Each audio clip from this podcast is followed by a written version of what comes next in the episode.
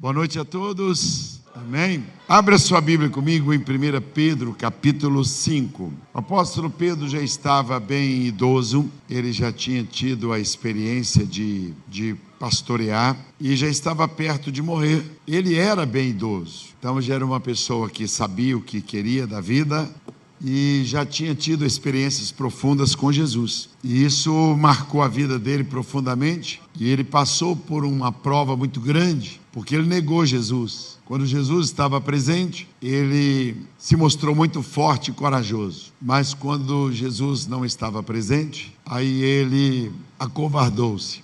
Ele também não era convertido nos dias que ele andava com Jesus. Porque Jesus, quando os chamou, eles, eles pensavam somente numa posição terrena. Eles não pensavam na eternidade. Eles pensavam em lucros. Todos os apóstolos. E Pedro, faltando alguns dias para Jesus ser crucificado, ele chega perto de Jesus e diz assim: Senhor, tudo deixamos e até agora nada, não ganhamos nada. Nessa hora que Jesus disse: se você é, não deixar pai, mãe, irmão, marido, esposa, filhos por amor de mim, você não é digno de me seguir. Então Jesus tem Pedro como exemplo para nós também, porque Jesus fala com ele: quando você se converter, aí você vai guiar seus irmãos. Portanto, ele não era convertido. Mais tarde, ele se converte, logo após a crucificação, e ele passa a ter experiências profundas com Jesus e se torna aquele pastor ancião de pastores, ele se torna um bispo. Bispo é pastor de pastores. Então está aí essa carta, uma parte que nós vamos ler. Hoje, numa noite tão singular, porque a gente não deve colocar a mão na cabeça da pessoa e ungí-la pastor. Mas uma vez que colocamos, não tem como tirar.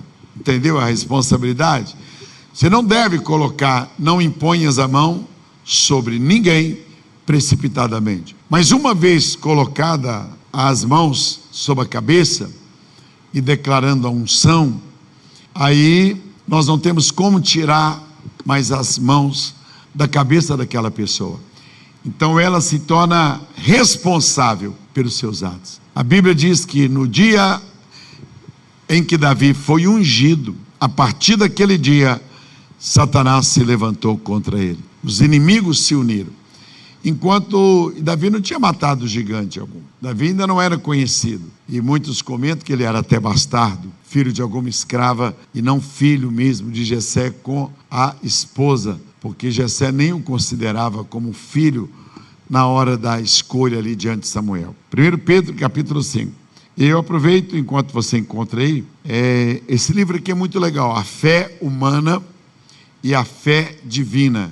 Como que elas são diferentes? A fé humana é você chegar numa padaria, comprar um pão, acreditando que aquele pão está limpo, que o padeiro é limpo. É você entrar em um ônibus, em um Uber, um táxi, um avião. É a fé humana. Mas para o exercício do ministério, você vai precisar mais do que a fé humana. Porque a fé humana você nasce com ela. Uma criança pula nos braços de um pai, é, acreditando que o pai vai segurá-la. Qualquer criança, ela pula, ela atravessa uma rua sem olhar para os lados, porque ela acredita nas mãos do Pai. Então está aí, fé humana, muito legal isso aqui. A Bíblia tem a história de pessoas que fizeram algo fora do comum.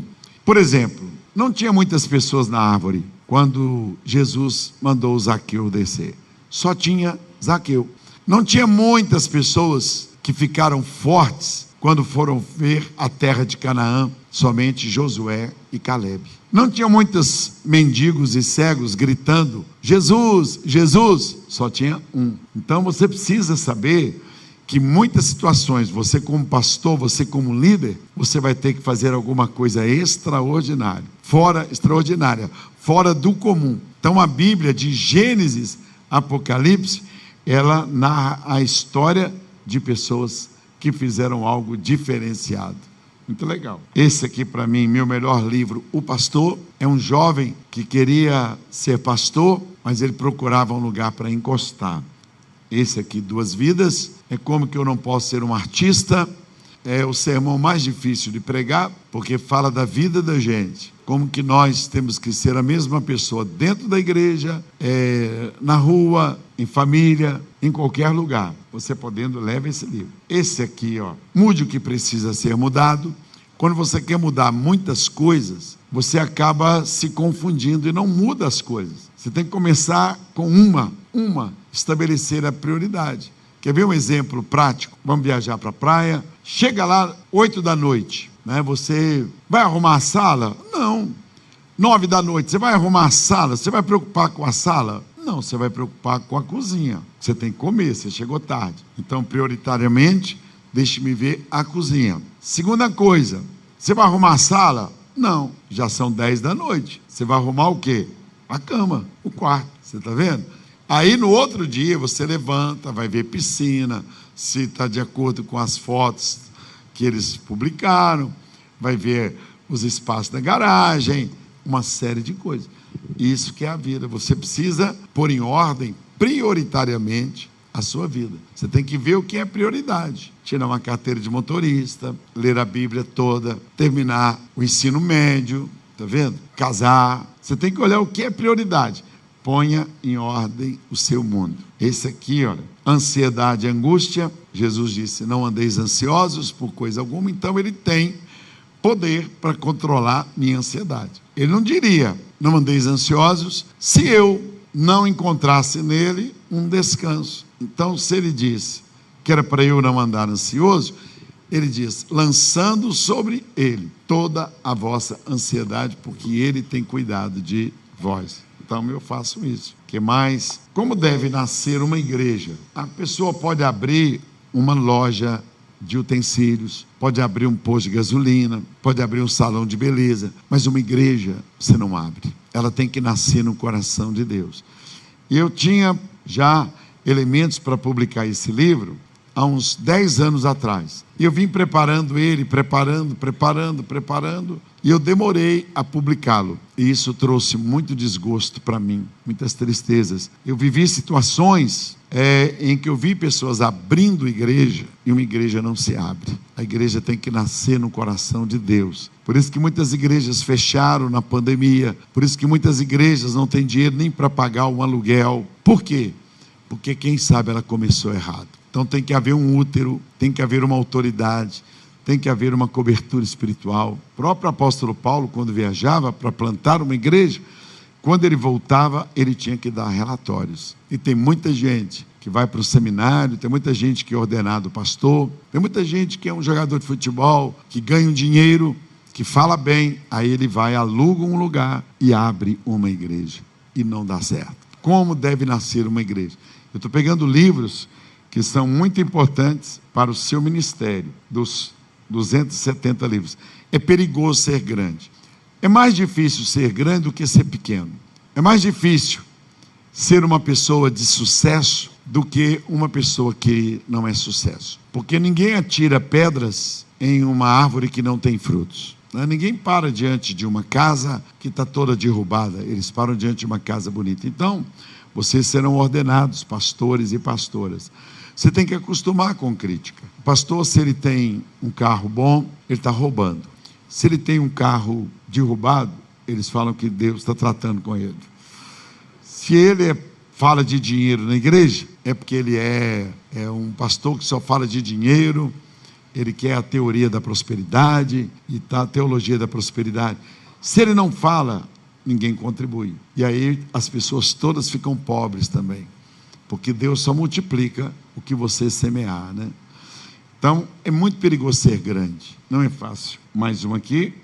Um livreto sobre a doutrina do pecado. Na Bíblia, algumas pessoas que pecaram e o resultado, caverna. O pastor é um homem solitário, a pastora é uma pessoa solitária. Acostume-se com isso as histórias bíblicas de todos os líderes, eles são pessoas solitárias. Eles não podem contar o problema para qualquer um. Eu sou presidente do Conselho de Pastores já há 15 anos em Belo Horizonte. E eu vejo pastores abafados e que vêm para me contar um problema com muita dificuldade, porque eles não têm amigos. Todos os homens de Deus na Bíblia eram pessoas solitárias. Então você que vai ser ordenado, se acostume com isso. Você muitas vezes vai ter que é, curar-se somente entre você e Deus. você não vai ter ajuda de ninguém. Deus vai te levar para um deserto, como levou João Batista, como levou Elias, como levou Moisés, como levou Jeremias, como levou Isaías, como o apóstolo Paulo. Ele tira a pessoa porque você não pode confiar em outra a não ser nele. Caverna, tá bom? Estou encerrando já. Traição. Todo líder que não está preparado para lidar com traição, ele adoece. Porque de Gênesis Apocalipse, Deus lá no Éden foi traído por Adão. Ele vinha toda tarde e ele perguntava a Adão: porventura lhe faltou alguma coisa? Toda viração do dia. E um dia Adão não estava lá no encontro marcado, o homem falhou. E ele então pergunta: onde você estava? Onde está você, Adão? Ele gritou. Então, traição começa no Éden e vai até o fim da Bíblia. O último versículo diz assim: Não acrescente nada na Bíblia, não retires nada também, para que você seja abençoado e para que Deus não retire a bênção da sua vida. Então, já desde o princípio até o final, Deus vem falando sobre traição. Davi, Isaías, Jeremias, o próprio Senhor Jesus, o apóstolo Paulo, todos eles tiveram pessoas que realmente os traíram. Para ser traição, tem que ser de uma pessoa que você confiava, senão não é traição. Acostume com isso. Esse aqui, um devocional, 365 dias. Se começar o dia, 1 de janeiro, você começa lendo a palavra de Deus. É como calibrar os pneus, é como conferir o óleo, é como ajustar a vida. Põe na sua cabeceira, começa. Escreva a sua dificuldade daquele dia e no final do ano você vai ver quantas coisas Deus fez. E esse aqui é esse aqui, como pregar? Como pregar? A arte de pregar não é para qualquer pessoa. A pregação, ela ela, é, ela tem que ser elucidativa. Você não pode por dúvida. Você tem que pregar o que você crê e o que a Bíblia fala. E muitas pessoas, ao contrário de trazerem elucidação, elas trazem confusão. Então tem alguns princípios aqui na arte de pregar, porque assim você vai crescer, vai aprender, Deus vai colocar você em lugares estratégicos, porque você aprendeu a pregar. Você aprende. É igual liderança. Você pode até nascer com princípios de liderança, mas a liderança você aprende. Você anda perto de uma pessoa que é líder, aí você recebe aquela unção de liderança. Você vai aprendendo os detalhes, vai vendo. Você vai olhando a pastora Daniela, você vai olhando o pastor Daniel, o pastor Kleber, você vai olhando os pastores, os Iel, você vai andando e fala: puxa, eu posso fazer aquilo ali. A vida, ela é de aprendizado. Né? A criança, ela, ela, ela nasce como um chip zerado. Então ela vai aprendendo, aprendendo, ela vai aprendendo a falar. Por que, que o surdo é mudo? Ele é mudo porque ele não ouviu como falar. Ele tem voz. Os nossos surdos, eles gritam. Eles têm um culto com bateria, com guitarra. E ele é mudo porque ele não ouviu. Mas muitos nós temos surdos aqui que eles leem, fazem a leitura labial, mas eles gritam. Se você vier no culto, é todo sábado às 17 horas. Eles cantam aleluia, aleluia, falam, tem vozes. E tocam bateria, e tocam guitarra, e dão gritos. É muito legal, vale a pena. Então, esse material está ali. Eu pedi que a livraria ficasse aberta para você investir na sua vida, você investir na sua própria vida. É legal, porque você vai crescendo, né?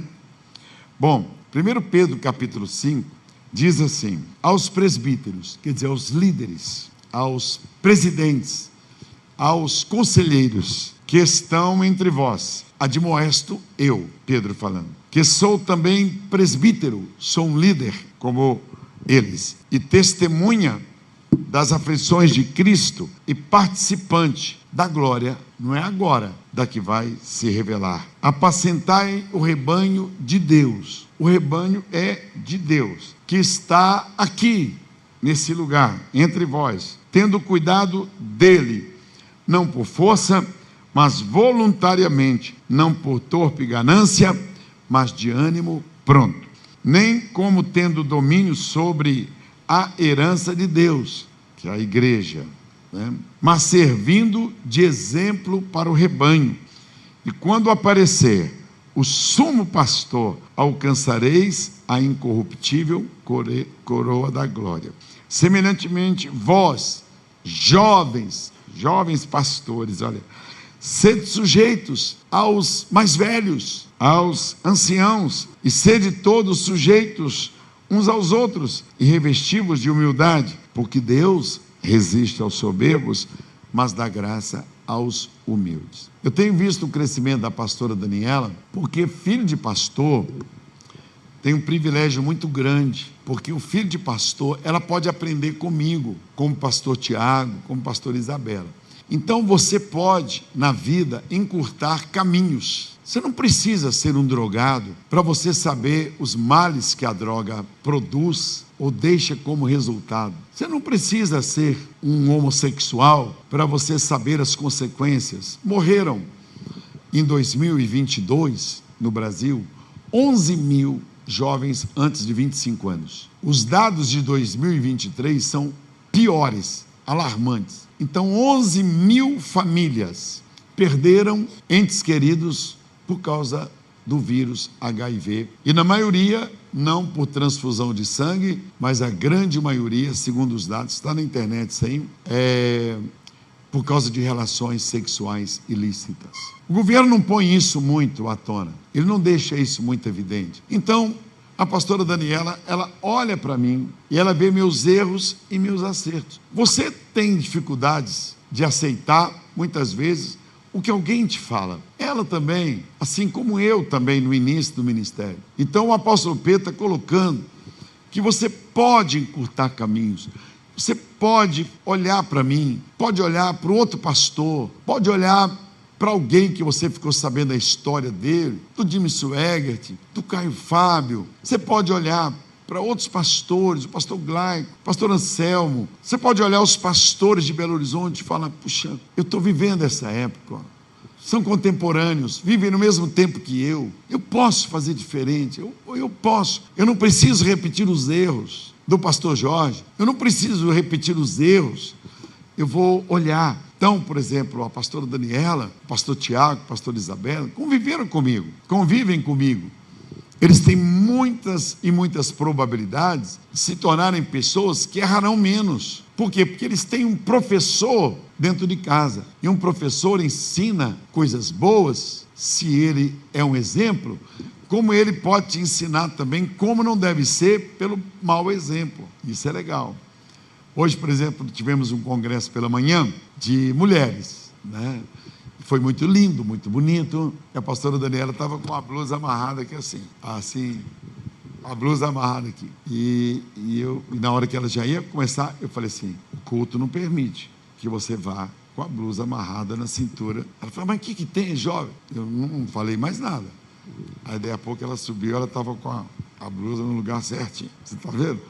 Então, Deus muitas vezes vai falar com você uma vez, tá? Ele vai falar uma vez. A obediência vai gerar o investimento de Deus na sua vida. Vou repetir. Muitas vezes Deus vai falar com você uma vez. Ele não vai ficar todo dia. Então, na hora, você tem uma dificuldade porque você não concorda com o seu líder. É natural. Mas entre ela, assentada, em um minuto ela obedeceu, ela mudou. Ela vai aprendendo. Então, ela pode se tornar uma pastora melhor do que eu. Está entendendo?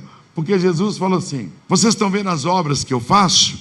Obras maiores, vocês farão. Por quê? Porque ele deixou o exemplo positivo. Então, obras maiores, né? O pastor Silas Malafaia lá no Rio, uma igreja pequenininha, quadradinha e tal. Aí ele veio aqui pregar. A igreja lá cabiam, cabia ali naquela igreja aproximadamente 1.200 pessoas. Aí ele começou a vir pregar aqui. Aí ele viu essa construção. Quando ele viu, e falou: Puxa, tem um terreno lá perto da igreja. Eu vou comprar. Vou falar com meu sogro. Ele não era o pastor da igreja, mas ele viu uma galeria. Ele viu a disposição. Aí ele, eu falando, pastor Cira, você não vai assumir a igreja? Como é que vai ser? Não, eu sou evangelista, eu gosto de viajar, eu gosto de estar em Manaus, Estados Unidos, é, Portugal. É meu ministério. Mas depois ele refletiu. Eu falei: o seu sogro já tem 80 anos. Quem que ele vai pôr para pastorear a igreja? Como é que é isso? Essa questão de sucessão é muito difícil para a grande maioria. Você não está vendo aí o pastor Márcio? é, os filhos estão os três, cada um no país ou numa cidade. Você não vê, por exemplo, o, o, os vários pastores, pastor Anselmo, na Assembleia de Deus, ali da rua São Paulo, não tem um filho, não tem um genro, não tem ninguém da família que, que seguisse os passos para poder ter. Você não vê a, a dificuldade de tantos pastores, pastor Paulo Mazzoni, deixou agora a central, ele não pôs filho, não tem, não tem, não tem. Se ele tivesse um filho capaz ali, que tivesse a chamada e tal. Então eu vejo, você pode cortar caminho. O pastor Silas, então, na hora, ele não atendeu. Nós, os pais, sabemos disso. O pastor Kleber fala com a filha dele, fala com o filho. E na hora eles não aceitam, né, pastor? O Paulinho também, né, Paulo? Mas depois eles refletem. Quanto antes você refletir, melhor. Então é por isso que a pastora Daniela está crescendo. Ontem mesmo lá na igreja do pastor Josué Valandro, eu pregando lá, aquele mundo de gente lá também, porque era uma programação especial. No final eles gritaram: Pastor Jorge, nós te amamos. Pastor Jorge, nós.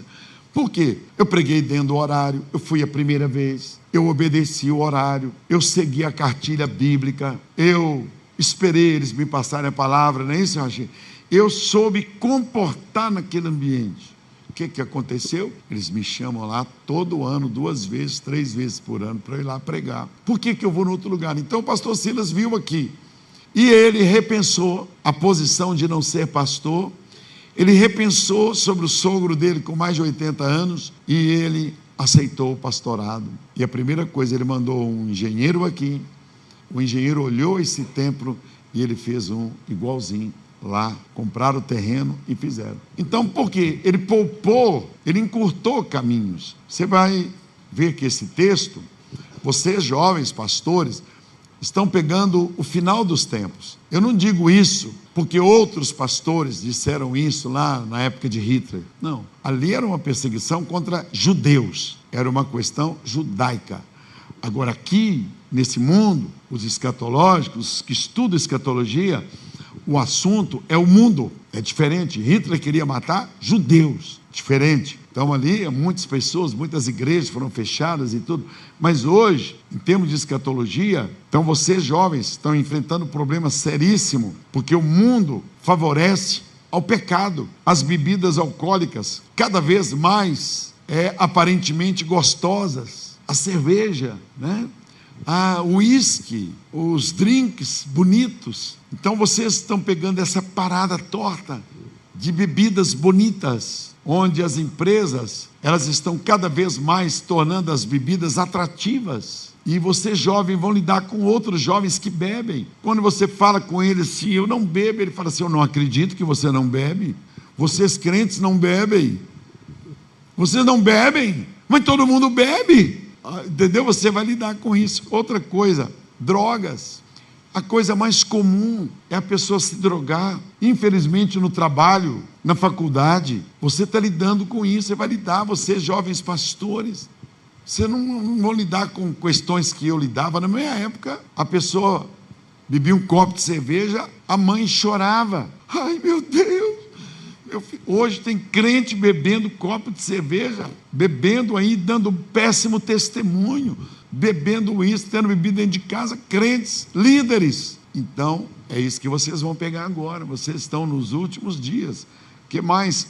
A tecnologia, redes sociais, redes sociais. Você vai no aeroporto, não tem ninguém conversando mais. As pessoas o tempo todo no celular, né? um, acontece um fato, a pessoa não estuda mais. Ela vai lá no Google, o professor Google, ele que fala tudo. Sermões prontos. Não tem mais jejum, não precisa jejuar. Você quer pregar sobre fé, clica lá, sai sermão do Jorge Linhares sobre fé, do, do Billy Graham, do, do, do Rex Humbard, do Rick Warren, tudo sobre fé. Você escolhe um. Fala, hoje eu vou arrebentar com esse sermão aqui. Quer dizer, não é seu, você não se esforçou, não teve oração, não teve jejum. Eu comecei a preparar um sermão de amanhã, hoje, duas da tarde. Eu vou terminar hoje, meia-noite. Quando eu sair daqui, eu dentro, estarei estudando. Eu já mandei o esboço para ser digitado, mas demoro, no mínimo, no mínimo dois dias, preparando um sermão com a cabeça, ruminando. Então, o sexo, olha a barra que vocês vão pegar o sexo. Se uma pessoa falar hoje, uma garota fala assim, eu sou virgem, e tenho 25 anos, falam: Que? O quê?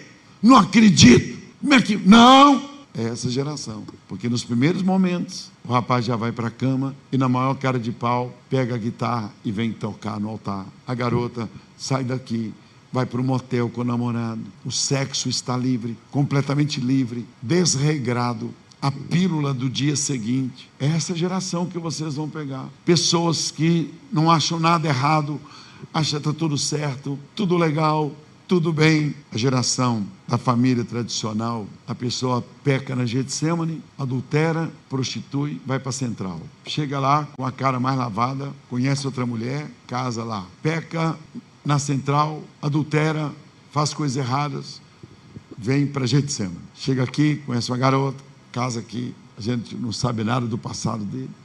Peca na oitava, vai para a Lagoinha. Chega na Lagoinha, igual Dom Juan, bonitão, paquerador, conhece uma garota, uma menina carente, uma senhora, vai ali. Peca na oitava, vem para Getsemane. Peca na Getsemane, vai para a oitava, vai para ponte, vai para outra ponte, vai para debaixo da ponte, vai para um monte de igreja, cada esquina, cada lugar.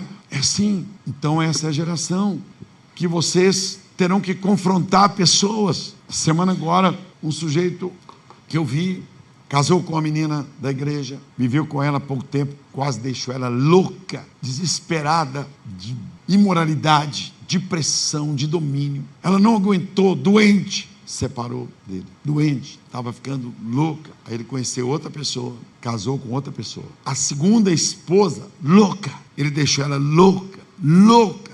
Opressão, controle, onde você está, rastreador. Sumiu da igreja. Aí aparece, já como se nada tivesse acontecido, todo tranquilo, já com outro pastor, num outro ministério, não foi tratado, a gente não sabe o que, que aconteceu, é o que vocês jovens pastores vão pegando. Então a pessoa não vai querer conversar comigo, porque a gente vai bater frente, de frente. Ela não vai querer conversar com Jeremias, ela não vai querer procurar o pastor Márcio para conversar, ela não vai querer procurar um pastor lá da Peniel, Reuel, porque nós somos pastores que lidamos com maior firmeza na palavra, na Bíblia. Não vai procurar o pastor Ivênio, que já foi pastor na Central. Não vai procurar o Paulo Mazone, que vai jogar duro. Vai procurar um cara legal, calcinha rasgada, um cara da mesma época. Um cara que, não, isso é assim mesmo, isso é assim mesmo. Não, é porque fulano de tal é velho, o pastor Jorge é radical. Ah, o pastor Márcio está até meio assim, né? Ah, o outro já saiu. Ah, o outro... Você está entendendo? Eles vão procurar você para você poder passar a mão no pecado, para você poder achar tudo normal. Então a pessoa sobe no altar, isso aqui deixa de ser altar e passa a ser um pau. O óleo vai ser derramado na cabeça de vocês. Só que não é o óleo de cozinha, não é o óleo do carro, é um óleo que representa o Espírito Santo. E uma pessoa na igreja era uma bênção. Sabe quando a pessoa era um abençoado? Ele carregava a cadeira, ele participava dos cultos, ele era uma pessoa disponível, uma benção. E por isso ele foi indicado para ser pastor. Por causa da disponibilidade dele, por causa do carinho dele, por causa do amor dele, por causa da dedicação que Deus tocou no coração nosso. Puxa, fulano de tal merece. Ele é uma pessoa tão especial. Aí derramou óleo na cabeça dele. Ele mudou completamente para pior. Agora ele era pastor ele não carregava mais cadeira, ele não chegava mais para o culto no horário. Quando alguém queria conversar com ele, ele falava: marque na agenda. Ele designou a secretária aqui da igreja para marcar para ele. Ele mudou o óleo na cabeça dele, não fez bem a ele. Ele se tornou uma pessoa pior, ele se tornou pedante, ele mudou a postura dele, ele só andava com o nariz empinado e ele queria pregar. Ele não ia mais ao hospital. E ele começou a andar pelos cantos e falar: só o pastor Jorge que prega. Eu quero dirigir um culto. Eu sou melhor do que fulano de tal. Fulano de tal que prega, eu prego dez vezes melhor do que ele. E começou a caminhar pelos cantos. E eu chamei ele e falei: vem cá, você foi ordenado pastor porque você era uma pessoa humilde, porque você era tão bom, você visitava, você atendia, você era disponível no sentido de tudo. Tinha um encontro de casais, você vinha, chegava, ajudava a arrumar as cadeiras, e agora você não faz mais nada. Ele falou, porque agora eu sou pastor. Aí eu falei para ele: olha, Vou te dizer uma coisa. Certa vez os apóstolos estavam discutindo quem era o maior, quem era o maioral dentre eles. Chegou ao ponto de dois irem até a mãe e dizer assim: Mamãe, fala com Jesus para ele colocar-me à direita e o meu irmão à esquerda. E nós sermos ministros. Vai, tudo bem, senhora fala? Aí ela vai lá. Mãe, um negócio sério. Ô Senhor Jesus, oi, quando o senhor for ministro, quando o senhor for presidente de Israel, Dá para o senhor pôr um filho meu na direita e outro na esquerda? Jesus falou assim: Olha, isso eu até posso fazer. Aqui eu pôr uma direita e a esquerda. Mas será que eles têm caixa para morrer por mim e comigo? Eles têm peito para irem até a cruz? Ela falou: Não, aí não, não, nadinha. Isso não. Então, Jesus deixou claro. Outra feita, os apóstolos discutiam quem era o maior. Porque cada um pregava. Eles eram um cara, né? Eles pregavam e botavam para quebrar, sabiam ministrar, e curas, e cura para lá, e paralítico andando.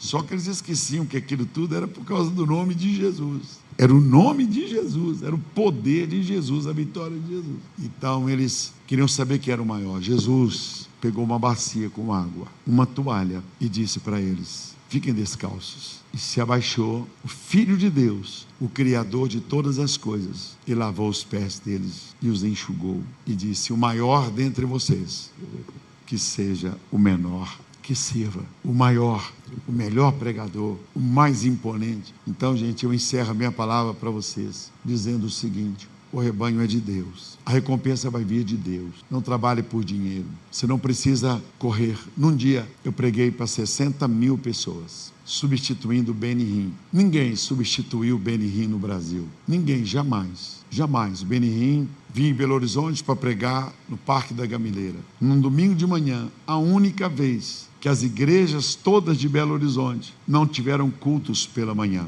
num domingo. E o Benihim iria pregar. Tinha lá 60 mil pessoas, 70 mil pessoas. E os pastores me escolheram para substituir o Benihim. Eu não exerço meu ministério de cura, não, não, não é isso, não é isso. Meu ministério é evangelístico eu sei que eu preguei e teve cura, eu e o Sandro Gonzalez, e paralítico, porque não era o Benihim, era o Senhor Jesus. E milhares de pessoas foram curadas, eu consegui chegar em casa quase quatro horas da tarde. Alguns, talvez alguém aqui esteve lá naquele dia. Foi a única vez que as igrejas de Belo Horizonte fecharam as portas para irem nessa cruzada com Benihim. Ele não veio e eu preguei. No outro dia, segunda-feira, eu tinha que pregar. Então eu tinha 60, 70 mil pessoas no domingo. Na segunda-feira, eu fui pregar lá no Alto Veracruz e tinha seis pessoas. Deus tirou os zeros todos de trás, da direita e passou para a esquerda. Eu fui pregar lá numa igrejinha simples e eu e Deus me deu uma grande lição. Ele falou: Quero ver você com a mesma garra que prega para 60, 70 mil pessoas, para estes seis que estão aqui. Ele tirou os zeros da direita e pôs à esquerda. Eu entendi que tem dia que a gente vai ser exaltado e tem dia que seremos humilhados. Tem lugares que você vai chegar que eles te chamarão para sentar na frente. E tem lugares que você vai se assentar, eles vão assim: você pode dar licença aqui lá para trás, porque você está sentado num lugar que não é seu. Jesus até falou sobre isso: falou, olha, quando você chegar num lugar, não assenta muito na frente, não, porque vezes pode chegar uma pessoa mais importante que você. e aí você vai levantar com o rabinho entre as pernas e vai lá para trás. Né? Então, eu aprendi. Eu, qualquer lugar que eu vou, eu fico mais. Não vocês que hoje vocês estão aqui, o lugar designado, não se sintam é, ofendidos por isso, que, que foi designado. Mas quando você chega num lugar e quer ser o, o cara, não é isso que Jesus estava falando. Aí eles puseram lá. Resumindo, Salomão pediu a Deus sabedoria. Para quê? Para guiar o povo aí Deus deu para ele riqueza e glória. Pena que depois é, você pode utilizar os seus dons tanto para o bem quanto para o mal. Salomão usou a sabedoria dele para conquistar mulheres, para conquistar povos, esqueceu de Deus. Terminou tomando conta de uma vila muito pequena, descobriu que tudo era vaidade. Deus não vai deixar faltar nada para você. Fique tranquilo, por isso que Pedro disse: você não fica ganancioso, espera, porque vai chegar a hora que você vai ter mais do que precisa, que é o meu caso. Da noite para o dia, Deus fez os meus livros ultrapassarem o mundo. Estou conversando com vocês aqui, tem gente comprando meus livros lá na Austrália. No mundo, da noite para o dia. Você vai precisar de algo que o mundo não pode te dar. O mundo pode te dar uma roupa legal, um relógio legal, mas o poder é só do alto. Mas recebereis poder ao descer sobre vós, não a BMW, não Mercedes, não a riqueza, mas o poder do Espírito Santo. Hebreus 13, 5 fala da presença de Deus. O Senhor diz assim: Eu nunca deixarei vocês, eu nunca te desampararei. Essa é a promessa de Deus para o pastor, para os filhos, os filhos de Deus. Ele nunca te deixa. Todos poderão te abandonar, mas o Senhor nunca vai te abandonar. O que Deus espera de mim? Ele espera um bom exemplo. Está aqui nesse texto que nós lemos. Um bom exemplo. Eu fui jantar no, na fazendinha e eles vieram, o garçom, e falou: Pastor, você vai tomar o quê? Falei assim, uma água tônica, um guaraná. Você não quer um vinho? Eu falei, não.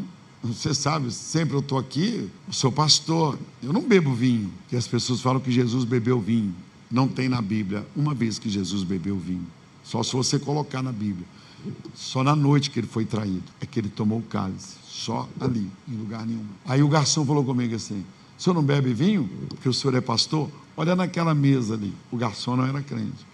Estava um pastor que jogava no cruzeiro tal, e que abriu uma igreja bebendo. Você está vendo? Torna-te o exemplo. Então o garçom, na mesma hora, pá, jogou na minha cara. Onde está ele hoje? Onde está o o pastor. Então, torna-te o exemplo. Dedicação. Às vezes, na hora de um jogo, Atlético e Cruzeiro, Atlético e Marte, Cruzeiro e Vênus, mas você vai ter que ir para a igreja. Você vai ter que dedicar-se à obra de Deus. Firmeza na palavra. Vai ter gente falando, você vai aproveitar muitas coisas de coach, você vai aproveitar muitas coisas minhas, você vai aproveitar muitos pregadores na televisão, muitos livros, mas nunca abandone a palavra de Deus. É a palavra de Deus que é imutável, os livros são variáveis, os livros podem não ter aquilo que você queria, mas a palavra de Deus permanece para sempre. E a última coisa, comunhão com Ele. Isso está em Mateus 6,6. Quando seu coração estiver apertado, afligido, entra para um lugar secreto, tranca a porta Pode ser seu banheiro, pode ser seu carro, pode ser um monte, pode ser um galpão, pode ser uma praça, pode ser um buraco, pode ser em qualquer lugar. Entra num lugar secreto e fala com Deus suas fraquezas, suas virtudes, seus pecados, seu orgulho, suas situações de dependência. A Bíblia diz que em secreto o Senhor te recompensará.